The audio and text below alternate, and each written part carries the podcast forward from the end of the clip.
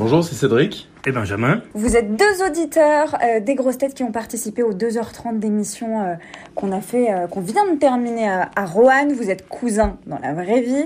On va commencer avec vous, euh, Cédric. Comment s'est passée cette émission?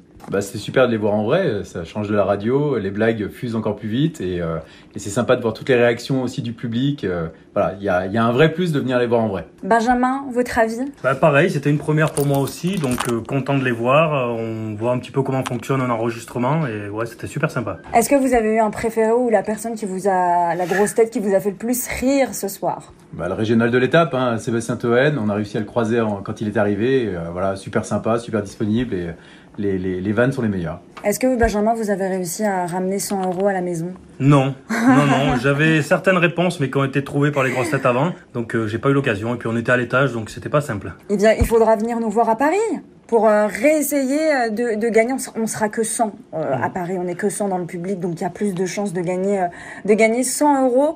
Est-ce que vous êtes des auditeurs fidèles des grosses têtes? Bah ouais, super fidèle. Au pire, on l'écoute en podcast dans la bagnole quand on va au, au- au travail. Donc ouais, ouais, on essaie de l'écouter le plus possible, enfin du moins pour moi. Et je sais que Benjamin, il, il s'entraîne aussi parce que quand on se rencontre en vacances, on essaie de se, se filer d'école et euh, il est pas mauvais. Moi, je suis commercial aussi, donc beaucoup sur la route. Du coup, ça me laisse pas mal de temps pour l'écouter. Donc oui, je l'écoute tous les jours. Ça fait combien de temps que vous l'écoutez? L'émission à peu près, si on doit donner une, une date Vous l'écoutiez déjà à l'époque de Bouvard? Non, moi je la regardais à la télé. Quand Mm. on était, on était plus jeunes. On, on regardait le samedi soir où ils étaient en, en grande forme. Et après, non, moi c'est une grosse dizaine d'années quoi. Vous aimeriez euh, voir une nouvelle personnalité dans, dans les grosses têtes si vous, avez, si vous deviez choisir, si vous étiez Laurent Ruquier? Ouais, moi je verrais bien un, un Franck Dubosc. Je pense qu'il rentrerait bien aussi dans la case. Euh, Il a le, ce côté un peu pince sans rire avec les petites vannes qui vont bien. Et, et je pense qu'il a une bonne culture. Il a été journaliste, je crois. On va pouvoir euh, peut-être tester Franck Dubosc l'année prochaine. On va envoyer le, le message à, à Laurent Ruquier. Et puis, on a reçu euh, Madame Monsieur. Ils ont très bien chanté.